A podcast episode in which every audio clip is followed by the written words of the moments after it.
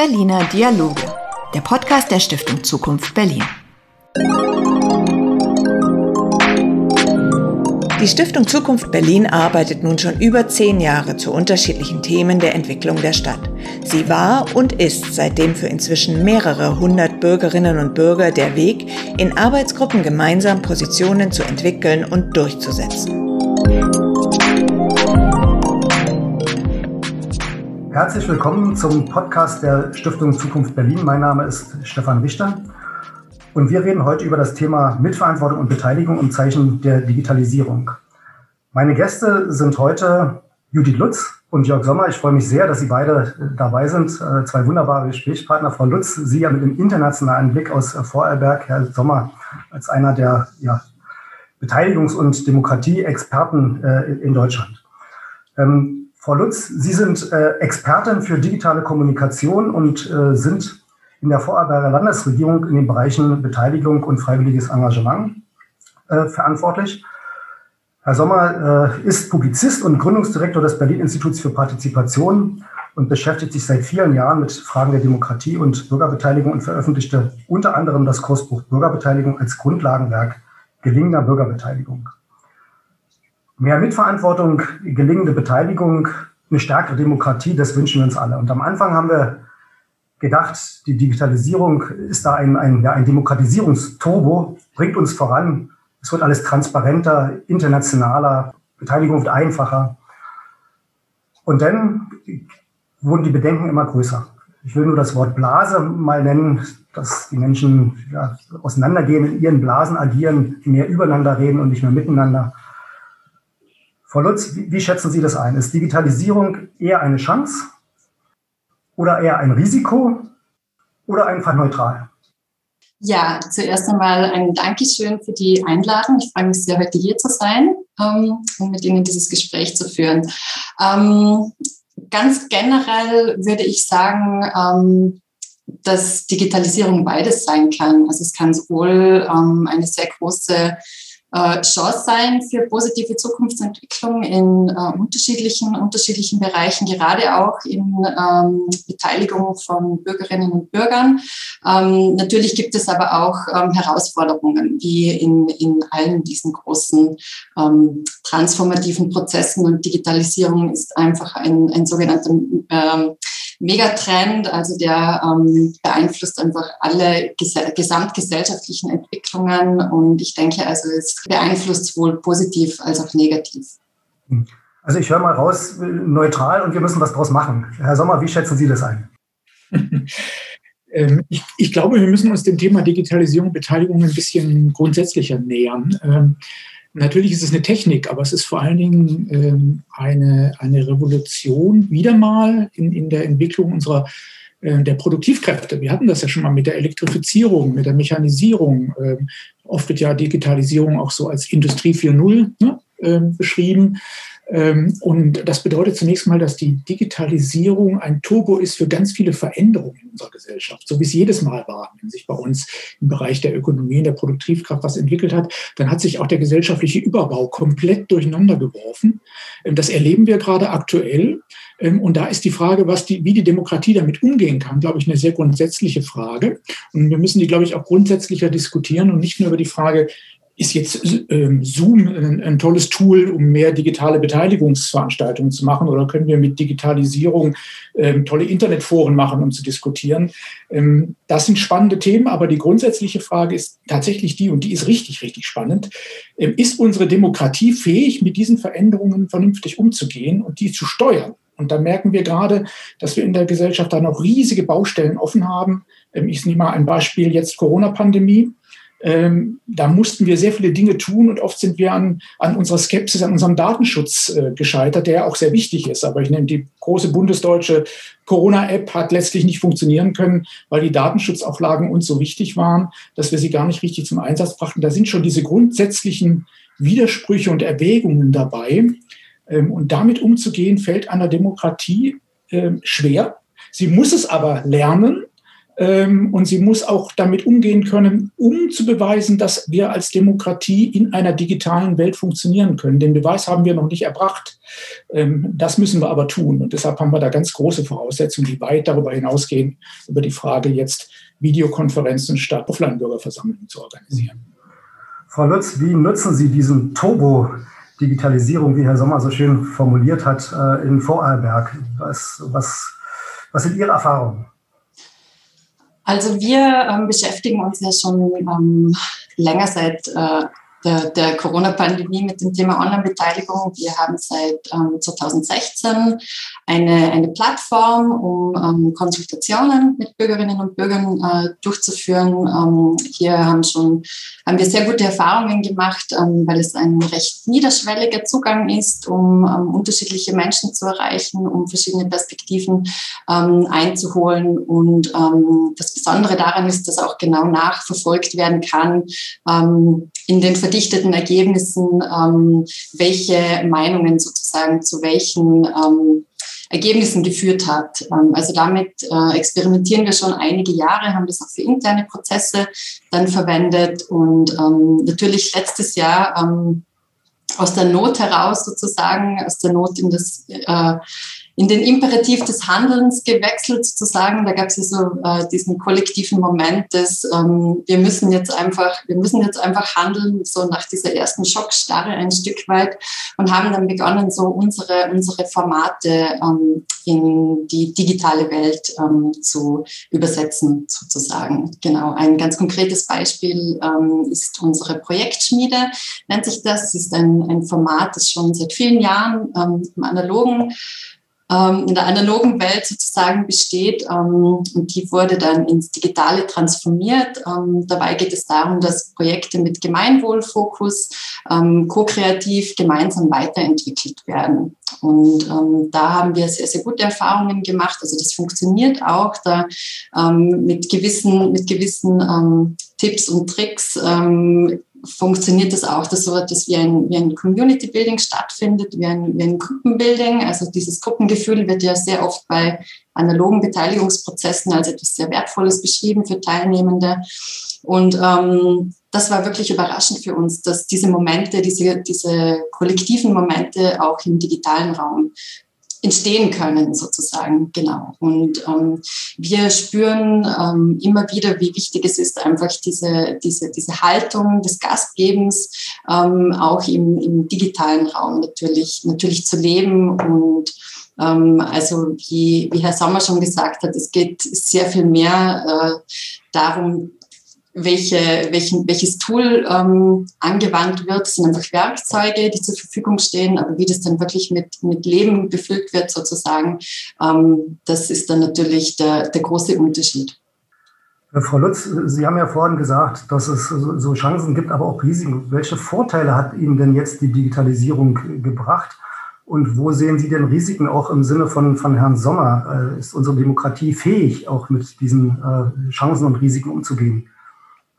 Ähm, vielleicht beginne ich mal mit, dem, mit, den, mit den Risiken. Ähm, also ich denke, schwierig, Schwierigkeiten gibt es natürlich dabei, ähm, inklusiv zu sein, sage ich jetzt mal. Also es gibt natürlich bestimmte Bevölkerungsgruppen, die sehr schwierig zu erreichen sind. Ähm, das ist generell ein, eine Herausforderung bei Beteiligungsprozessen, aber auch im, im bei digitaler Beteiligung, also es gibt einfach, es gibt Menschen, die, die, die haben keinen Internetzugang beispielsweise oder einfach Menschen, die ähm, in dieser digitalen Kluft sozusagen ähm, durchfallen. Ähm, die, die nicht erreicht werden könnten. Und andererseits ähm, gibt es aber auch gerade, gerade die Möglichkeit, jüngere Menschen auf diese Art und Weise besser zu erreichen. Also wir hatten beispielsweise vor ein paar Wochen ein Format, das nennt sich Digitale Zukunftswerkstatt und da waren ähm, überraschend viele junge Frauen dabei. Und bei analogen Formaten haben wir sehr oft das Thema, dass gerade in dieser Gruppe, also junge Frauen unter 25, ähm, sehr selten teilnehmen an, an Bürgerbeteiligungsformaten. Und im digitalen Raum ähm, sind, ist diese Gruppe total präsent beispielsweise. Also es gibt da, was, was, ähm, was den Einbezug von unterschiedlichen ähm, Gesellschaftsschichten, sage ich jetzt mal, betrifft, ähm, gibt es, gibt es äh, Unterschiede zu, zu digital und analog. Und, ähm, und ich denke, die Zukunft liegt darin, ähm, weder, weder sich für das eine noch das andere zu entscheiden, sondern, sondern gute Kombinationen zu finden zwischen, zwischen digitalen und, und analogen Formaten. Also wir sind davon überzeugt, digitale Beteiligung wird, wird auch weiterhin, wird auch weiterhin Bestandteil sein. Und ähm, wie Sie schon gesagt haben, weil es auch ähm, sehr positive Entwicklungen natürlich, natürlich gibt, wie beispielsweise das Erreichen von ähm, von Gruppen, die ansonsten nur sehr schwer zu erreichen sind. Herr Sommer, ähm, welche Beispiele machen Ihnen Hoffnung, dass unsere Demokratie fähig ist, die Digitalisierung positiv zu nutzen?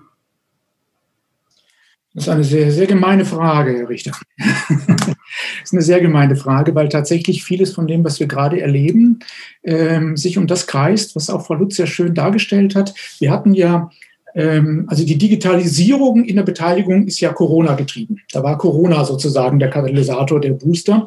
Und das hat ja letztes Jahr, wir haben es auch sehr detailliert untersucht mal in unserem Institut, ähm, zunächst mal ein halbes Jahr so eine Art Schockstarre in der Beteiligung bedeutet. Ne? Also wir alle, da nehme ich mich nicht aus, haben geglaubt, jetzt fünf, sechs Wochen harter Lockdown und dann sind wir irgendwie durch durch diese ganze Geschichte. Und bis dahin kann man doch mal ein paar Beteiligungssachen aussetzen, aussitzen und hinterher wieder weitermachen.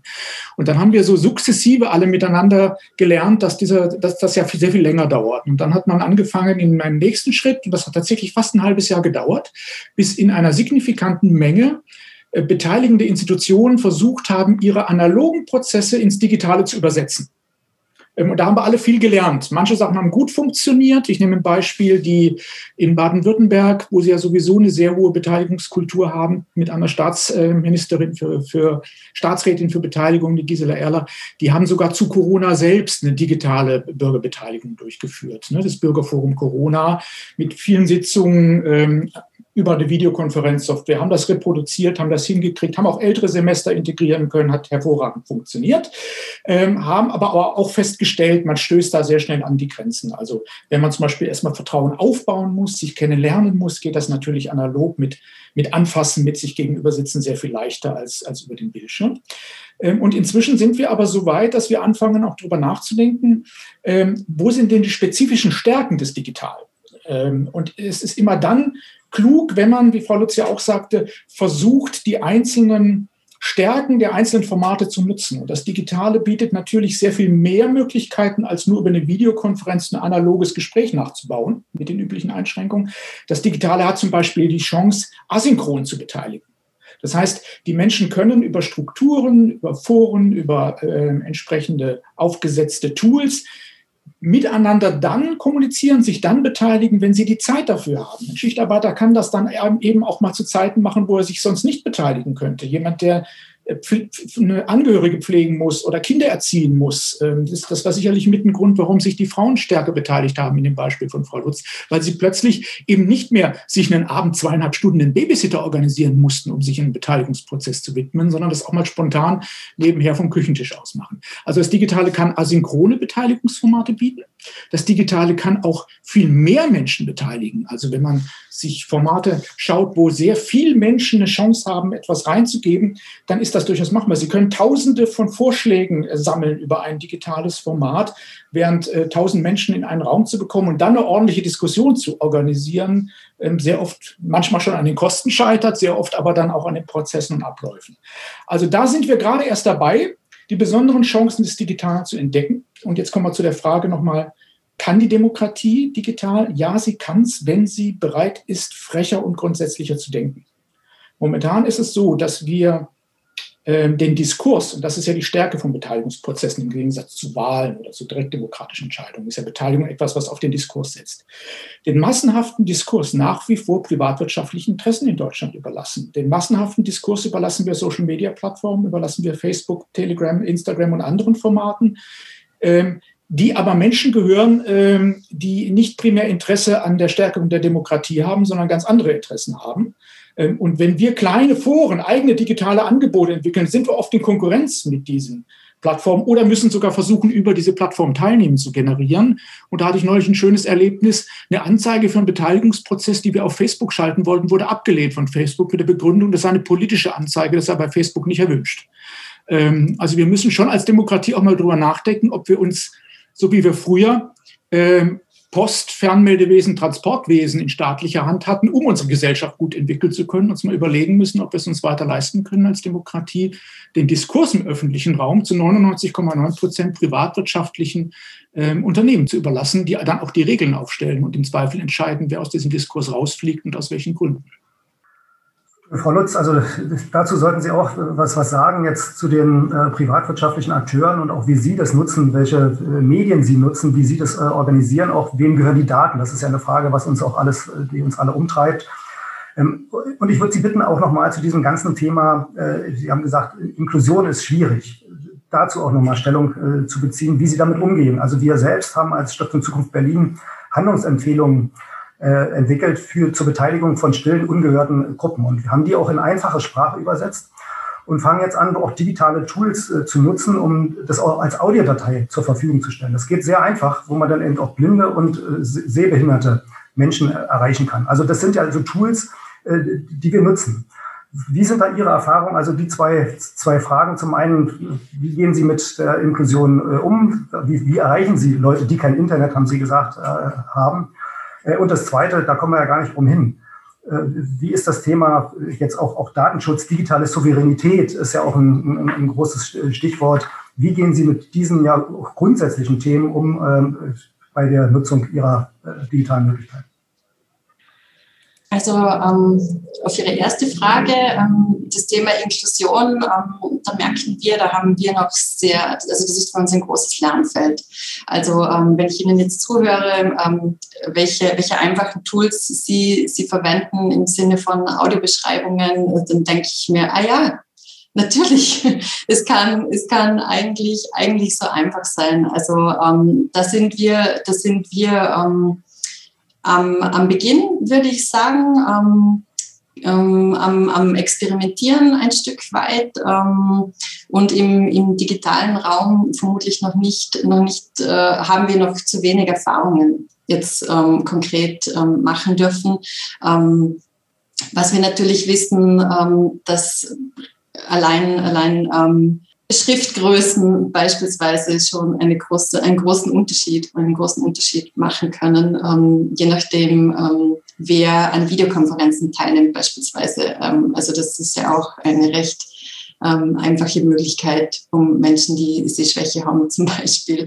Ähm, aber wie gesagt, also da, da stehen wir am Anfang und ähm, da verstehen wir uns auch als, als Lernende und haben da unsere Augen und Ohren offen, um, um äh, uns auch weiterzuentwickeln, weil das natürlich ein, ein, ein Thema ist, das, das uns umtreibt, auf jeden Fall. Genau, und zu der, zu der zweiten Frage, ähm, also natürlich in, in, in puncto Datenschutz, ähm, da halten wir uns natürlich ähm, sehr streng dran. Ähm, wir arbeiten ja mit, mit, äh, mit Zufallsbürgern, Zufallsbürgerinnen, auch in unterschiedlichen Formaten. In Österreich funktioniert das über das Melderegister, ähm, anders als in, in, in Deutschland. Ähm, und ansonsten ähm, ja, merken wir, dass das bei unseren, bei unseren Formaten ähm, eigentlich äh, kein großes Thema ist. Also vielleicht haben wir da auch als, als Verwaltungsinstitution ähm, ein, gewisses, ähm, ein gewisser Vertrauensvorschuss sozusagen, ähm, dass wir gut mit, mit den Daten umgehen. Sie haben ja äh, auch das Thema gesagt, äh, da können wir sehr, sehr viele erreichen, tausend Leute erreichen. Wir haben ja als Stiftung immer so ein bisschen den Grundsatz, wir wollen nicht, dass möglichst viele sich beteiligen, sondern die richtigen. Ähm, also auch diese, ich sag mal, qualitative Beteiligung. Ja, da muss ich Ihnen gleich mal widersprechen. Das ist doch wunderbar. Bitteschön. Ich finde find es ein bisschen anmaßend zu sagen, die richtigen. Ich glaube, in einer Demokratie können sich nie die Falschen beteiligen. Das Problem ist nur, wenn sich zu wenige beteiligen oder viele nicht. Ja? Ähm, wir sollten uns, glaube ich, vom Ansatz her, ich weiß, dass wir uns nicht grundsätzlich widersprechen, aber die Formulierung, äh, die juckt mich dann doch zum Widerspruch. Ähm, ich bin schon der Meinung, dass äh, sich möglichst viele Menschen möglichst oft möglichst viel und auch möglichst gut beteiligen sollten. Ähm, Demokratie heißt Volksherrschaft. Das heißt auch nicht Herrschaft der Richtigen, sondern Herrschaft des Volkes. Ähm, und deshalb glaube ich, ist der Ansatz, möglichst vielen Menschen das, was ich immer demokratische Selbstwirksamkeitserlebnisse nenne, zu ermöglichen, ein ganz wichtiger Ansatz. Und da bietet das Digitale Chancen. Das Digitale bietet aber auch noch ganz viel mehr Chancen, wenn wir uns auch mal mit viel Fantasie darauf einlassen. Ich nehme mal ein Beispiel in, in Bayern gibt es ein staatliches Forschungsinstitut, das eigentlich die Digitalisierung vorantreiben soll. Wir wissen, der Herr Söder ist ein großer Freund der Digitalisierung. Und die haben aber etwas ganz Tolles entwickelt, nämlich einen über KI-Tools organisierten Chat-Robot, der Online-Beteiligung über Chats ermöglicht. Also der in der Lage ist, direkt mit Menschen, die zum Beispiel einen Vorschlag, eine Ideen, ein Anliegen haben an ihre Kommune, zu kommunizieren, einen Dialog zu führen und herauszuarbeiten, worum es ihnen denn geht. Und das dann auch gleich in die entsprechenden Kanäle einzuspeisen. Das gibt's experimentell. Den kann man, ich kann Ihnen nachher mal den Link geben, den kann man sogar im Internet sich einbilden und mit dem mit diesem Chatbot mal wirklich schon diskutieren und zu sehen, wo auch die Limits sind, die es noch gibt. Ne? Aber das ist mal eine Perspektive. Ähm, die es gibt eine andere, ein anderes Tool, an dem wir gerade im Institut arbeiten, ähm, ist ganz spannend eine Software, die es ermöglicht, in einem Online, auf einer Online-Diskussionsplattform mit Menschen unterschiedlicher Muttersprache in Echtzeit zu kommunizieren.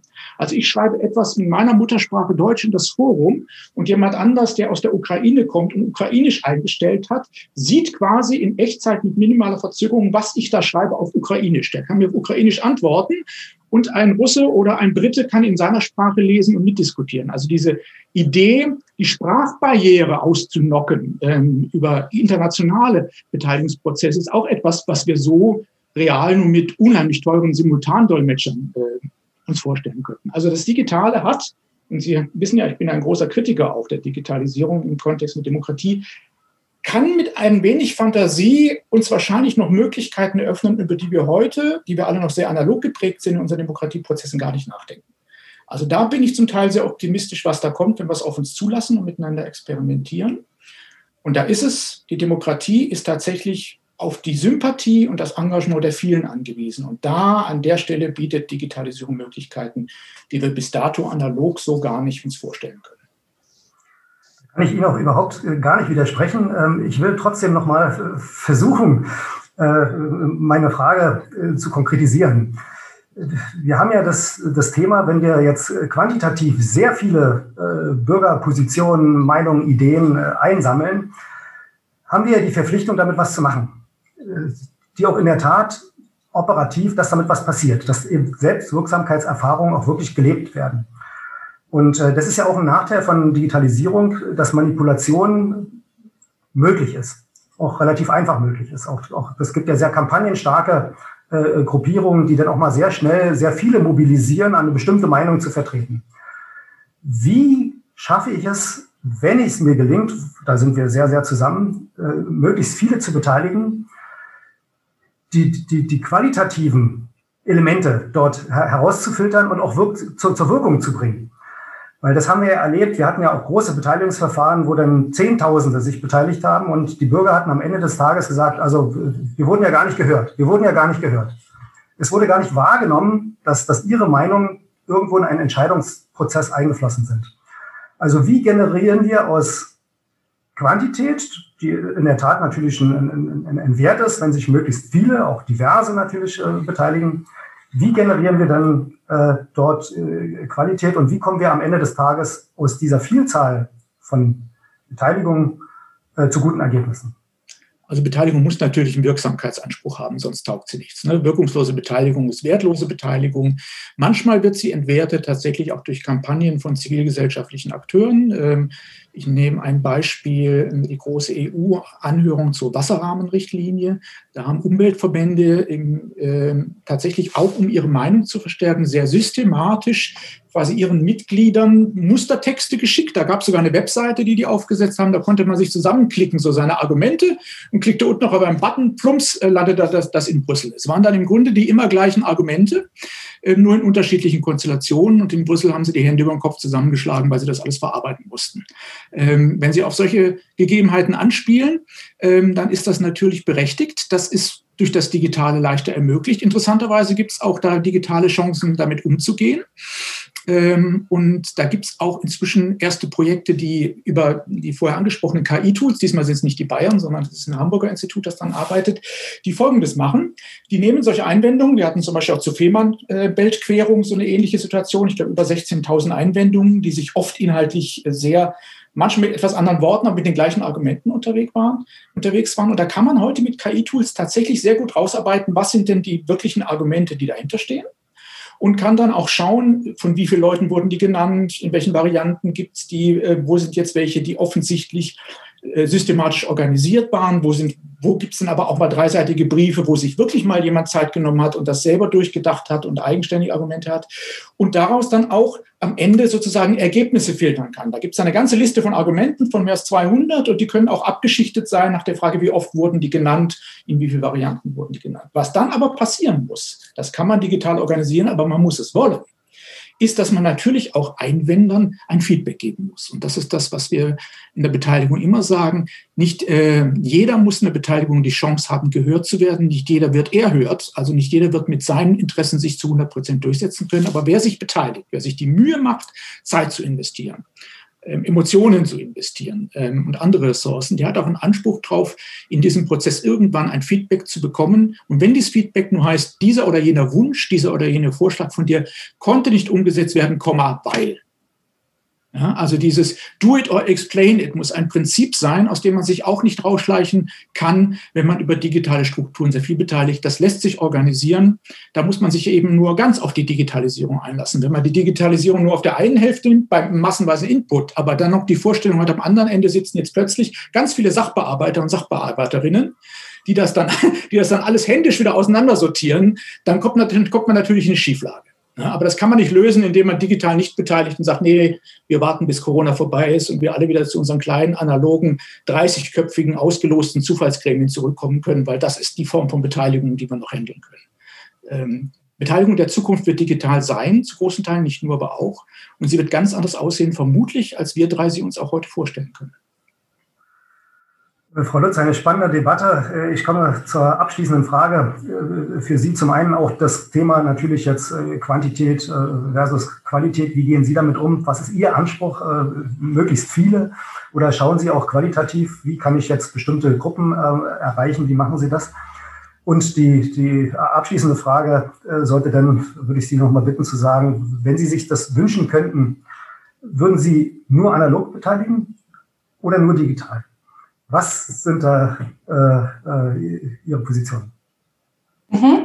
Ähm, also als Sie, Herr Richter, vorhin gesagt haben, ähm, die, die da sind, sind die Richtigen, da habe ich genickt. ähm, also wir ähm, haben auch diese Haltung sozusagen ähm, ein Stück weit, ähm, kann aber natürlich auch Herr Sommer sehr gut, sehr gut zustimmen. also natürlich, natürlich, wir bemühen uns immer um, um, um Vielfalt, also wirklich um vielfältige Perspektiven, Meinungen einzuholen, um durchmischte Gruppen, um, weil natürlich gerade in dieser, in dieser Unterschiedlichkeit ähm, wirklich auch ähm, Dialoge und Diskurs stattfinden kann, ähm, wo keine, ähm, in Österreich sagen wir, nur eine Net-Geschichte ist. Also wo am Ende dann nur rauskommt, ja, wir ähm, klopfen uns alle auf die Schultern und wir sind sowieso alle derselben Meinung, weil so entsteht äh, kein, kein Fortschritt. Also es braucht ja eine gewisse eine gewisse ähm, Reibungsfläche sozusagen, ähm, um wirklich, um wirklich neue Ideen zu generieren beispielsweise. Ähm, und in die Zukunft, in die Zukunft gedacht, das ist eine, eine sehr schwere Frage. Ähm, aber ich glaube tatsächlich, ähm, dass ich mich für die analoge Beteiligungsart ähm, entscheiden würde, einfach weil die Begegnung mit, mit Menschen unterschiedlichster Art einfach immer, immer ein, ein, ein Gewinn ist und ähm, Dialog ähm, von Angesicht zu Angesicht und nicht durch die, durch die Kamera sozusagen. Ähm, ja einfach immer eine, eine, eine wunderbare äh, Erfahrung ist. Ähm, also Sie haben vorhin die Selbstwirksamkeit angesprochen, ähm, also gerade auch bei, bei Teilnehmenden von solchen Prozessen, die das immer als sehr ähm, wertvoll für sich ähm, beschreiben und ähm, gerade auch diese, diese Gruppenerlebnisse, die ein Stück weit, wie ich vorhin erzählt habe, die digital auch möglich sind, aber im analogen Raum natürlich ähm, es wirkt anders, wenn ein gemeinsames Ergebnis ähm, noch mit einem Glas Sekt oder Sekt äh, Orange noch ähm, begossen werden kann, als ähm, ja, alle kurz in die Kamera winken, sozusagen. Genau. Ja, herzlichen Dank. Das sagt die Expertin für digitale äh, Kommunikation. Herr Sommer, was können Sie uns als äh, Stiftung Zukunft Berlin noch mit auf den Weg geben zum Thema Digitalisierung oder auch der Stadt äh, Berlin? Uns steht es ja bevor, äh, auch hier Fortschritte zu erzielen. Und wie wollen Sie sich entscheiden, analog oder digital? Ähm, das ist insofern ein, eine obsolete Entscheidung, weil die wie so viele Entwicklungen bei uns in der Gesellschaft nicht, nicht wirklich von uns als Individuen beschlossen oder, oder nicht beschlossen werden können. Die vielfältige Demokratie beruht ja auf drei Säulen. Ne? Wir haben die klassische repräsentative Struktur Wahlen. Wir haben möglicherweise direktdemokratische Entscheidungen, Volksbefragung, Volksabstimmung sind sehr unterschiedlich ausgeprägt. Und wir haben diese dritte Säule, die gerade stark im Kommen ist, die Beteiligung, also Deliberation, Diskurs. Alle drei Säulen werden sich durch die digitale, Digitalisierung unserer Gesellschaft, alle drei, sehr fundamental verändern. Wir werden digital wählen eines Tages, auch wenn wir heute immer noch so tun, als wenn das nicht wirklich zur Debatte steht. Wir werden insbesondere das Digitale nutzen für direktdemokratische Tools, weil da ist es unheimlich stark. Ähm, und wir werden dann auch dazu gezwungen sein, äh, Diskurse digital zu führen in Zukunft. Es wird immer das Analoge geben, äh, das Beispiel nenne ich, wir streamen heute über äh, unsere Musik, aber trotzdem haben sich äh, seit 30 Jahren, glaube ich, nicht mehr so viele Plattenspieler verkauft wie im letzten Jahr. Ne? Ähm, es wird nichts verschwinden. Es wird äh, alles, äh, alle Dinge werden genutzt und ich sehe das auch so, dass das Analoge etwas ist, was bestimmte Dinge kann, die man digital nicht abbilden kann. Aber wir werden um einen Faktor 100 mehr Digitales erleben in unserer demokratischen Kultur, als wir heute praktizieren. Und das in jeglicher Hinsicht. Ähm, das wird unheimlich spannend werden. Ähm, da werden auch analoge Diskurse den Weg begleiten. Ähm, und ich freue mich eigentlich sehr darauf zu erleben, was sich da alles tun wird in Zukunft. Darauf freuen wir uns gemeinsam. Und wenn Sie nicht genug haben, äh, liebe Hörerinnen und Hörer, kann ich Sie verweisen auf eine Publikation, die wir gemeinsam mit der Allianz Vielfältige Demokratie, äh, Sprecher Jörg Sommer, herausgeben, Demokratie 4.0, Mitverantwortung und Beteiligung im Zeichen der Digitalisierung. Ab spätestens Ende April finden Sie die als E-Book auf unserem Blog. Folgen Sie unseren Social-Media-Kanälen, insbesondere bei Gemeinsam Berlin. Dort werden wir auf Veranstaltungen ähm, auch hinweisen. Ähm, und Sie werden alles weitere erfahren, was wir so planen. Das Thema Digitalisierung und Beteiligung wird uns jedenfalls in den nächsten Wochen und Monaten weiter begleiten. Vielen Dank fürs Zuhören. Ganz besonderen Dank an Sie, Frau Lutz, an Sie, Herrn, Herrn Sommer. Alles Gute für Ihre Tätigkeit und ich hoffe, wir bleiben im Gespräch. Alles Gute für Sie, liebe Hörerinnen und Hörer. Bis zum nächsten Mal.